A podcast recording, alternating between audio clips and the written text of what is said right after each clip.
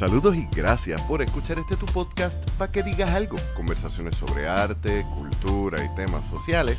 Traído ustedes gracias a Virriola en el Bypass de Ponce y a The Poets Passage en el Viejo San Juan, la casa de la poesía en el área metro. Con el open mic más antiguo en la ciudad más vieja. Recuerda que todos los martes de 7 de la noche en adelante tienes una cita en el 203 de la calle de la Cruz para disfrutar el mejor open mic en el área metro.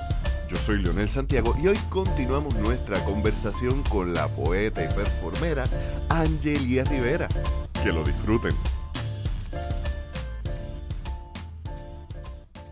Y empiezas a, decidir de lo que has escrito, que me imagino que de ese periodo no es lo único que escribiste, pero dices, yo voy a tocar, valga, perdóname el juego de palabras, yo voy a tocar mi cuerpo en ese, en ese poemario y decido hacerlo de forma consciente, explícita y específica como una forma de, de extender esa forma de tú agrandar el mundo que estás viendo y que fue el motivo por el que te vas a Mayagüez. Y entonces de ahí es que tú dices, fíjate, ya que me mudo para Mayagüez por esto, vamos a coger esta línea, porque me imagino que no es lo único que escribiste. Una mujer que estuvo metida en protestas en el 2010, que yo recuerdo esas protestas, tienes que haber escrito mucho sobre las cuestiones, los intentos de privatización, lo, lo que empezaba ya a llamarse la Junta, que, que estaba empezando a asomar su cabeza. Y esas cosas, cuando yo leo ese poemario, no necesariamente están presentes, pero yo las siento. Yo siento de manera indiscreta, sí, lo, lo había. Eh, no era algo que específicamente quería trabajar porque había, ¿verdad? Y siempre lo ha habido quizá como hay unos temas en particular que me atraen más que otros. La política, pues, desafortunadamente es algo que como colonia, pues, siempre vamos a tener presente, nos guste o no. So, sí, había algo de ahí porque estaba en el ambiente, pero mi acercamiento quizá era bien sutil, como que sé que estás ahí, te estoy velando y no te creas que me voy a olvidar de ti pero no era un eje por lo menos de lo que yo quería tratar. Yo siento que ese poemario reconoce el, el escenario en que se escribe y que todo boricua, con el lenguaje que tú estás eligiendo, te pone en una época, te pone en un momento. Y con las ideas que tú estás expresando, Ana María Santiago en un momento me dijo, todo es político, Leonel. Todo. Si tú quieres vender un cuadro, para venderlo hay unas leyes que te protegen que no tienes que pagar impuestos, pero si tú quieres vender una mesa, eso tiene que cobrar impuestos. Para tú casarte, tienes que pedir una licencia. Para tú nacer, tiene que haber un documento que diga que tú naciste. Todo es político. La cuestión es cuánto de eso se cuela en el arte que tú haces.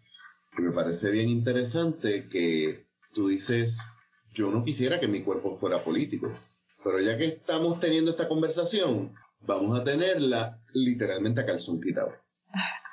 Hay algo, hay algo de eso ahí, pero te voy a ser bien honesta, siempre quise, o por lo menos, no siempre, ¿verdad? Pero en aquel entonces, cuando sale desnuda, era en la de me voy a exponer, voy a, voy a ser vulnerable, voy a exponer mis experiencias, mis sentir, eh, y la política, pues, hola, saluda a todo el mundo como, como quiera. Sí, yo, yo lo veo como, wow, esta comparación va a ser medio extraña, but hear me out. Villano antillano. Villano antillano hace una música que es lo que le gusta a ella. Y es una música que es hipersexual. Y se convierte en un issue porque es una mujer trans. Si fuera un hombre heterosexual, fuera aceptado. no, sería normal. Sería normal dentro del trap y el reggaetón. Nada más por decir, yo quiero ser quien soy yo y quiero disfrutar mi cuerpo como soy porque me amo y es una forma de sanar todos los issues que tengo también. Está cabrón que se politice y que, que tengas que, especialmente la mujer, que muchas veces entonces hacen esas expresiones y la vulnerabilidad del artista siempre está. Rudy Francisco tiene un poema donde él compara el hacer un performance poético con un strip, eh, con un strip dance. Y dice, pues ambas personas se desnudan de una forma, pero en el caso de la mujer está el, punto mayor, el agravante social de que tienes que tener mayor valentía para hacerlo porque sabes que va a haber un empuje contra esa expresión, aunque simplemente digan, mira, es que este soy yo, no tiene que gustarte a ti. Correcto, va a haber un cuestionamiento bien fuerte, va a haber una tiradera contra, eres tú versus la sociedad. Y me encanta esa comparación, yo, sabrá, yo soy fan de Villano, y es bien curioso porque yo había escuchado una entrevista que Mónica Le de Vulgar Maravilla le había hecho a Villano hace tiempito, donde ella le cuestiona cómo es que tú pasas de tener un acercamiento musical un poco más rap de protesta a pasar a yo no paro de escuchar un. Y pues dijo porque realmente eh, me cansé o ciertamente quería variar de decir unas cosas de una manera quizá con muchas palabras a decirlo, mira, esto soy yo y vengan con eso. Que es bien interesante. No sé si has tenido la oportunidad de escucharle sus primeros discos a lo que ella hace ahora, que es completamente diferente. Yo. pero es bien diferente. Yo. Yo te voy a ser bien claro yo conozco a Villano Antillano desde que le tiró a Noel para acá.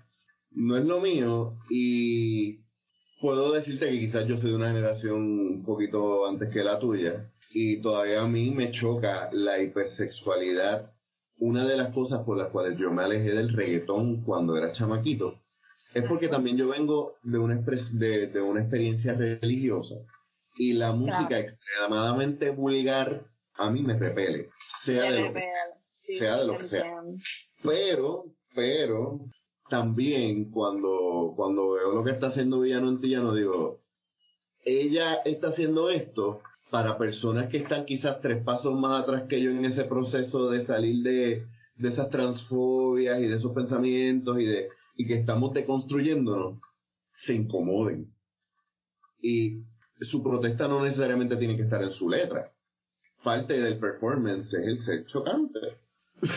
Tú sabes. Ahí hay una cosa bien interesante, pero ya eso sería otro tema.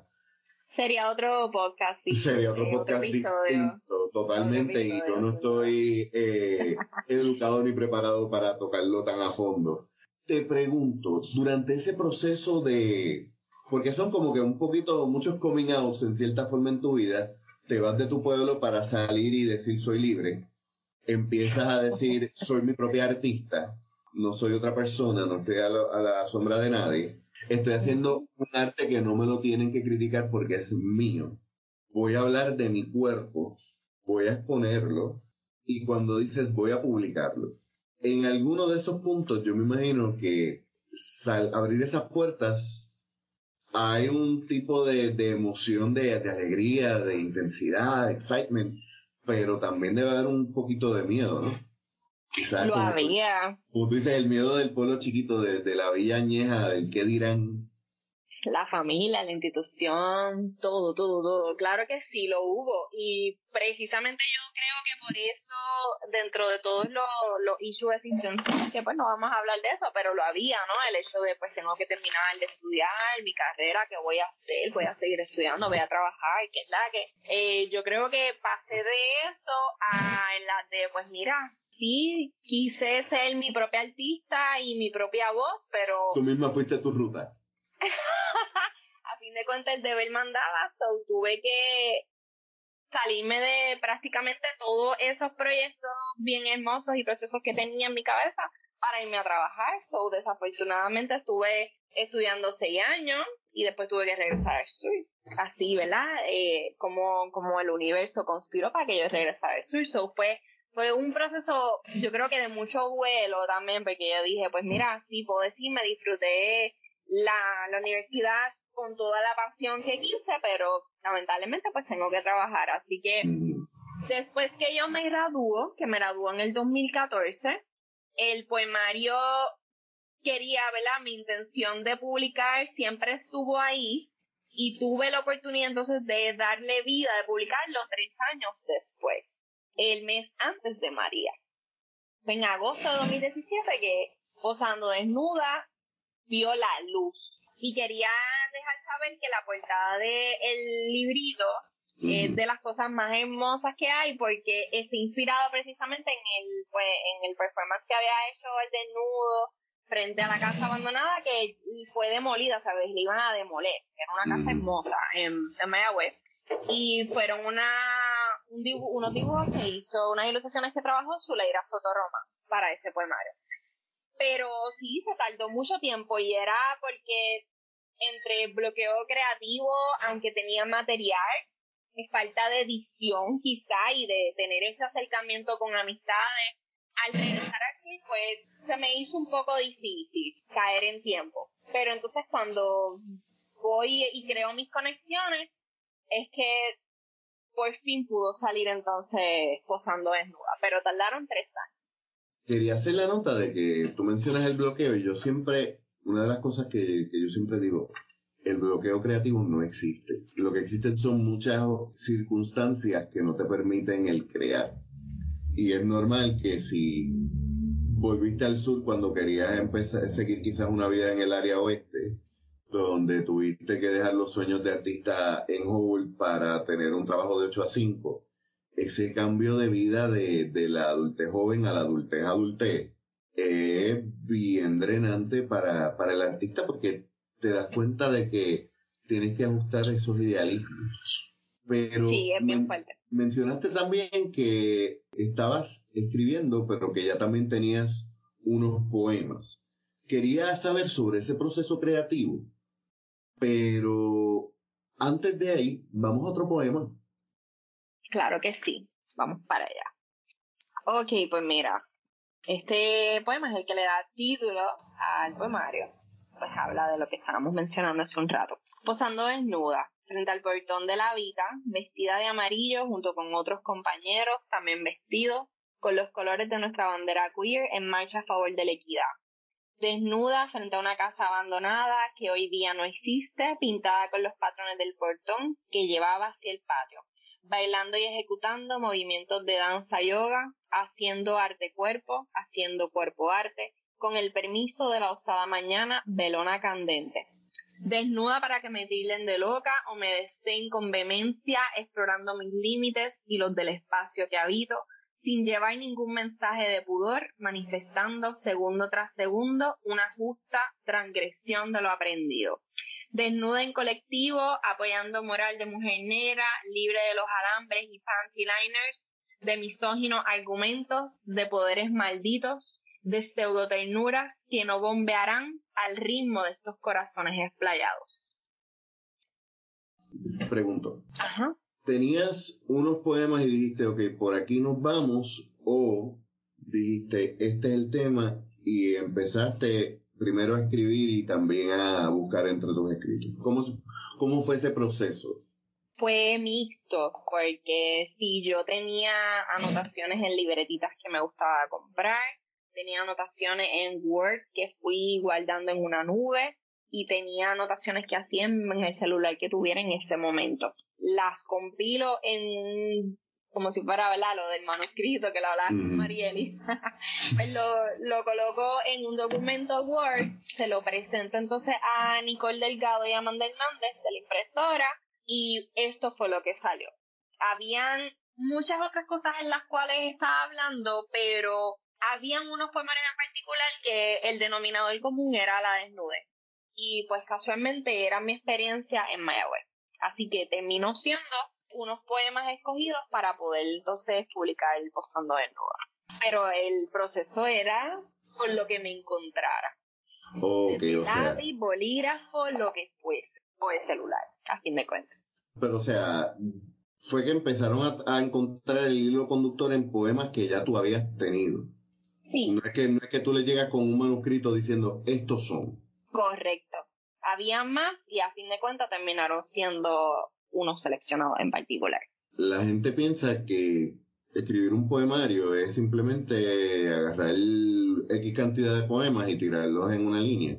Y eso pasa, pero cuando uno quiere llevar una tesis y cuando uno tiene una apreciación del arte que va más allá de la mirada inicial, pues se puede dar la libertad incluso desde el primer poemario, decir, esta es mi tesis, esto es lo que yo quiero decir. Aquí tengan para que digan algo.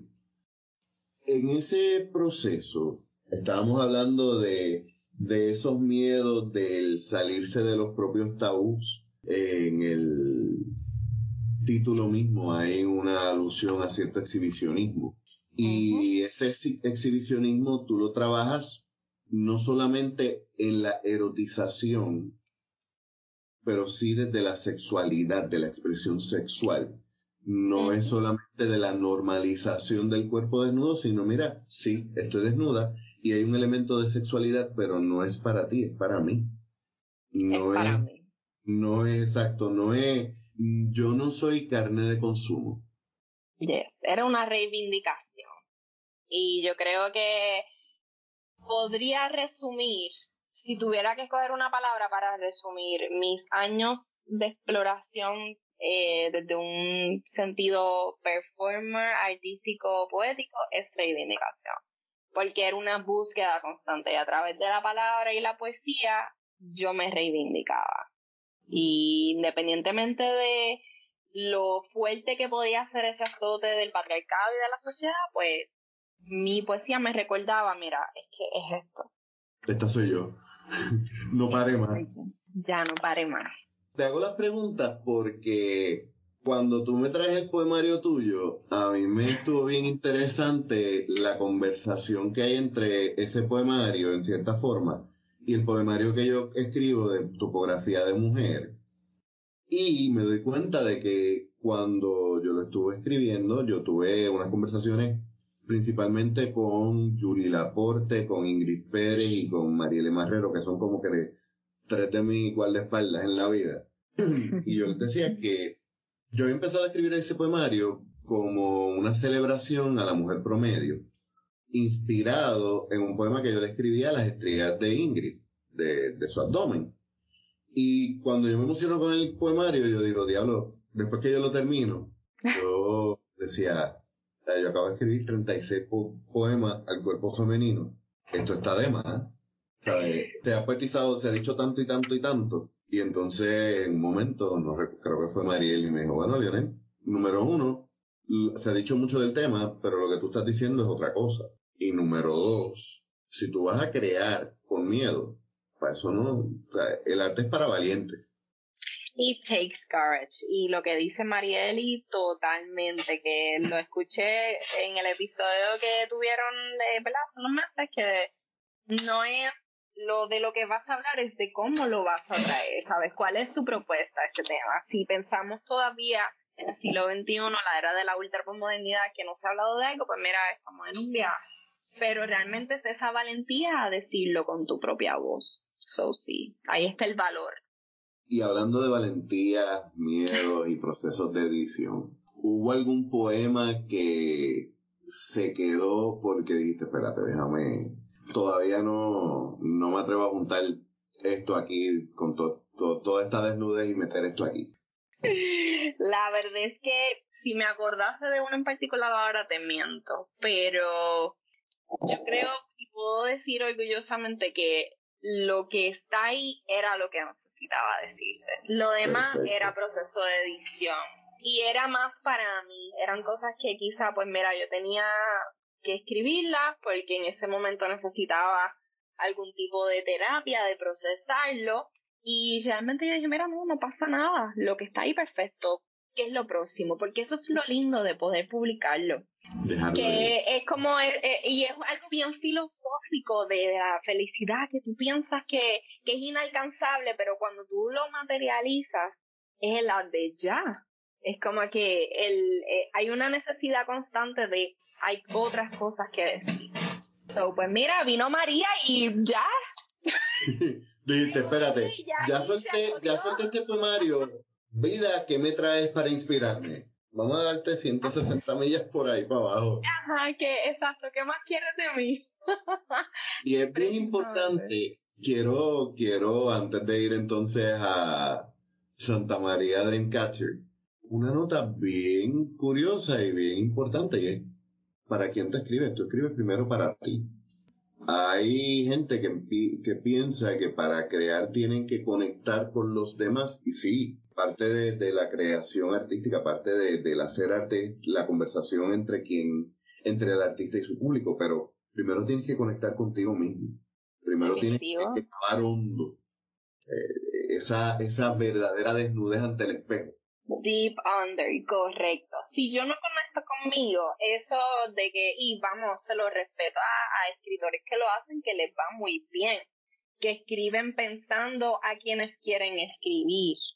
No, por lo menos a mí en lo particular, y creo que es precisamente por las raíces que tengo de escribir para mi desahogo, escribir para sentirme mejor a como estaba antes de escribir, si no escribo para mí, pues mira, no, para eso no escribo, me, me coloco un voice y me escucho después, pero ese ejercicio es bien introspectivo. Eventualmente, que va a conectar con otras personas, sí, siempre tiene ese potencial. Y quizá a lo mejor evoca cosas que yo no planificaba o que no tenía presente mientras lo hice, pero sí, es un ejercicio que va de la mano a la escritura. Tengo que conectar conmigo siempre se me escapa, tengo que buscar quién, quién dijo esa cita. Alguien hablaba de la poesía confesional y decía que la poesía confesional es tú pararte frente a tu público, abrirte la camisa, enseñar la, la herida abierta, la llaga podrida decir, aquí es donde me duele. Y cuando uno hace eso, siempre hay alguien en el público que se va a abrir la camisa y dice, yo tengo la misma herida. Yo tengo las mismas preguntas. A mí me pasó lo mismo, yo te creo. Exacto, y lo más probable esa persona que también tenía esa herida no tenía en ese momento las herramientas para poderlo expresar o verbalizar como en un poema puede estar escrito. Y son cosas, son conexiones inesperadas que uno no calculaba, pero, pero ocurren y es bien poderoso. Bien poderoso. Y entonces deja ir a ese primer hijo literario al mundo. De hecho, eh, nota aparte, este, tengo que conseguir el, el número de, el contacto de la impresora porque quiero hacer una versión artesanal de topografía de mujer. Otra historia. Pasa entonces la publicación, hacer el performance donde, donde presentas el libro y ya entonces, y creo que, que es algo que, que vemos mucho, todo el mundo le tiene miedo al primer libro todo el mundo ve el primer libro como que algo bien grande, bien difícil, pero entonces lo publicas y empieza a picarte ese, ese deseo de, ¿cuál es el próximo? Que voy a empezar a crear. Mm. Yo, y esto es algo que hablaba también con Marieli, a mí me da risa porque Marieli, ahora mismo, si ella deja de, escribir y rompe a publicar lo que tiene ya escrito, puede estar sin publicar, sin escribir 10 años y publicar 2, 3 libros al año. Pero sigue escribiendo, tú sabes porque para ella también, eh, y esto es algo importante, el arte también es disciplina. La disciplina en el escritor es una de las herramientas que te ayuda a pulir tu propia voz artística y explorar otras formas de trabajo. Pero entonces llega el 2017, que ya venían pasando, hablamos de, de cuestiones políticas, venían pasando unas cuestiones bien intensas, y de momento, prácata, viene María. María María. Y María, eh, los artistas, tenemos que, los artistas puertorriqueños, especialmente los poetas puertorriqueños. María fue increíblemente traumático, pero increíblemente inspirador.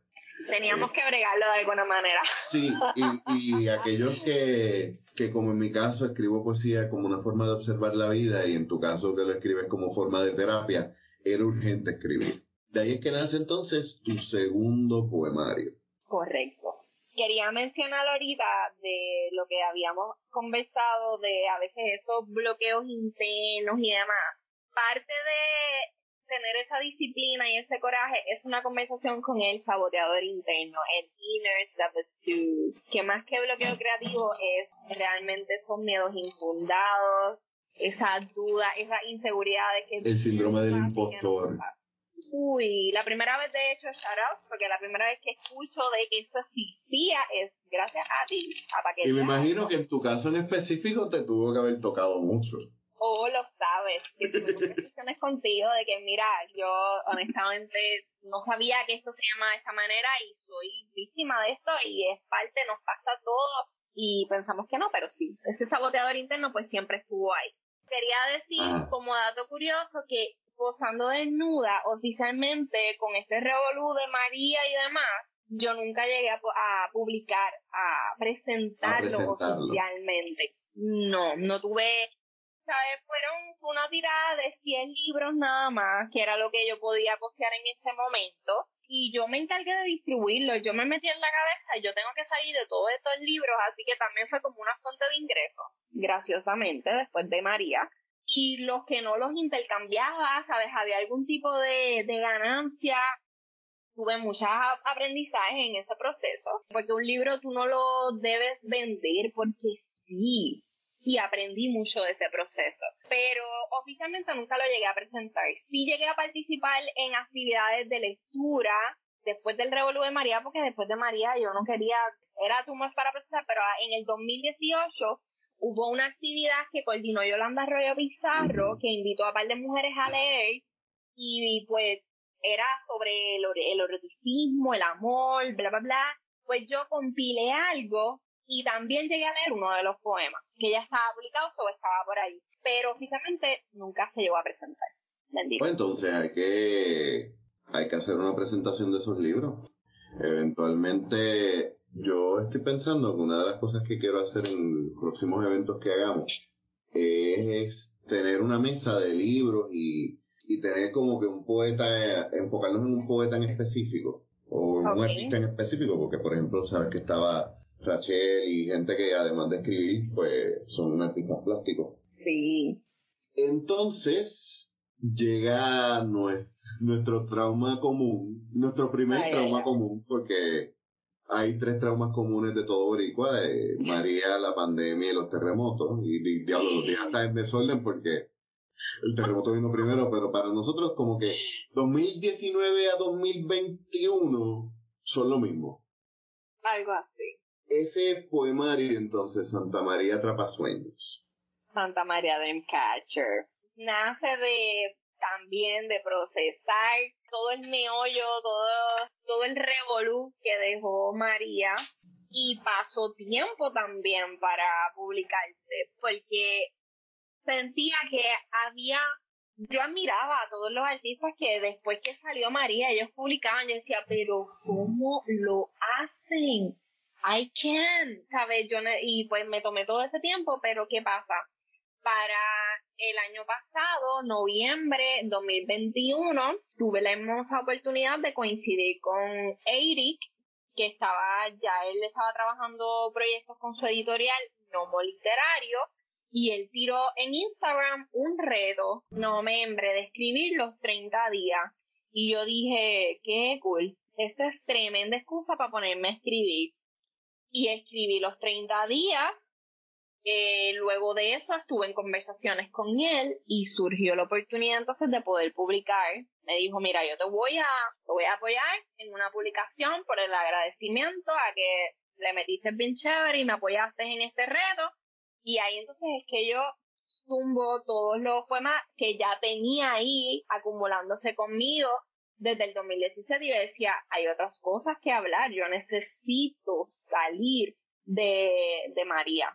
Y ahí es que entonces viene Santa María Trapasueño.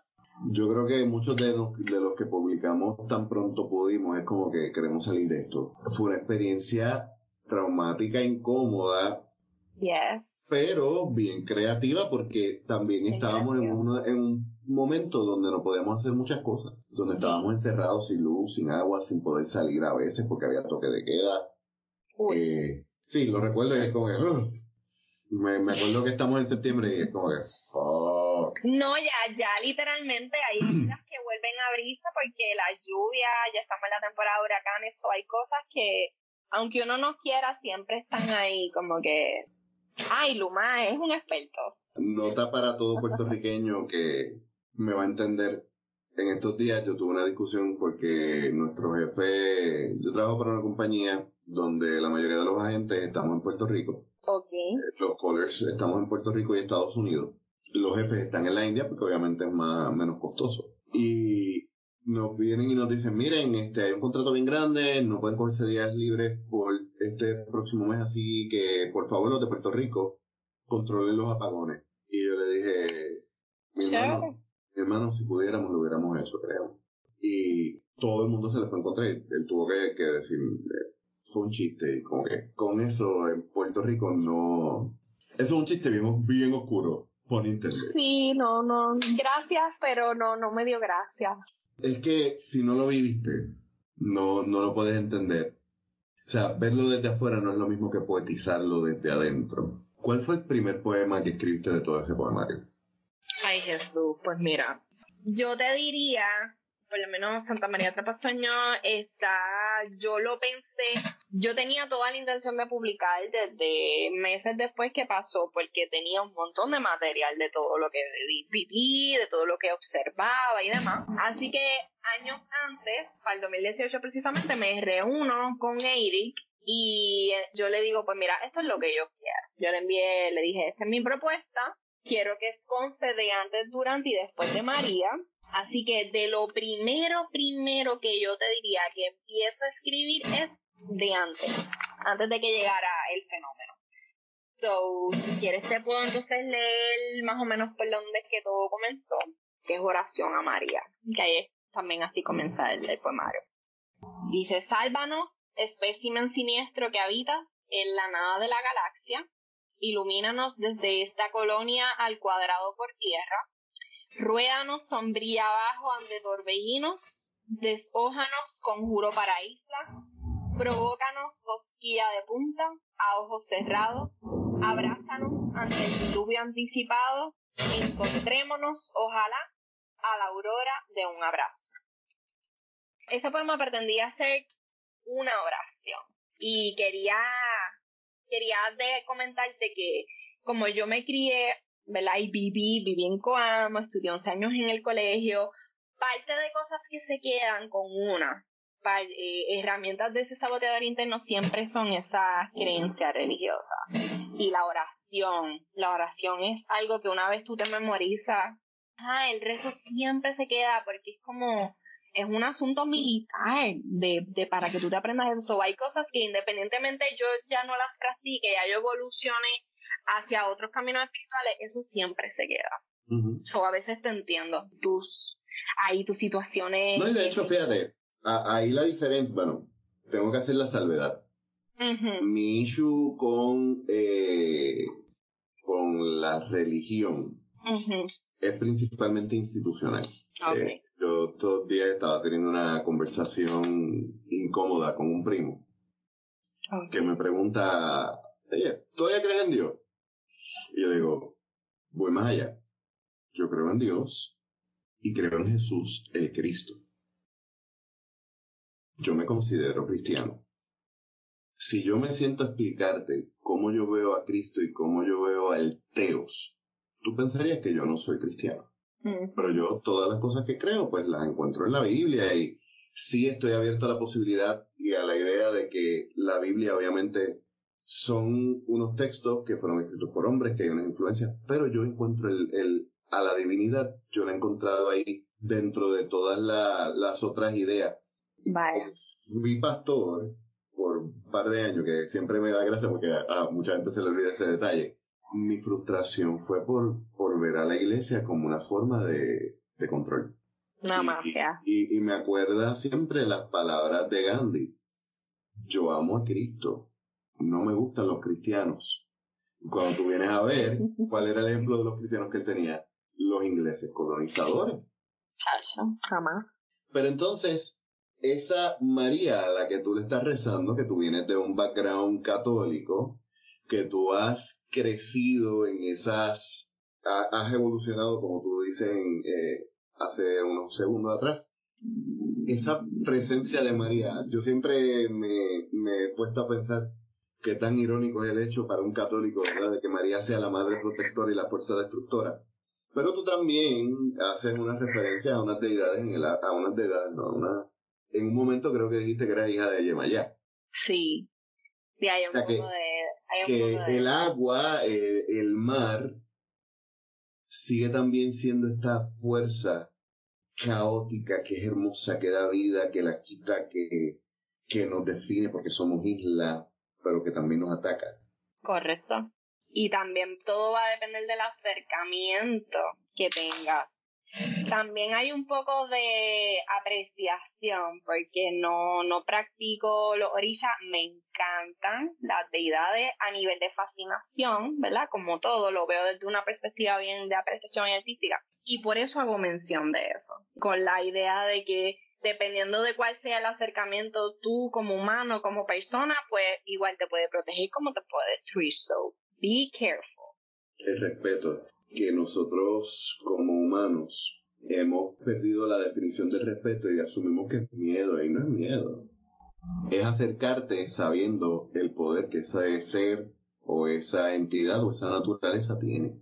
Respetar esas otras diversidades, otras, esas otras maneras igual de válidas de acercarse a la divinidad o a las divinidades. Pero sí. Bueno, creo que este es un buen lugar para detenernos a desemboñar todo lo que hemos discutido el día de hoy.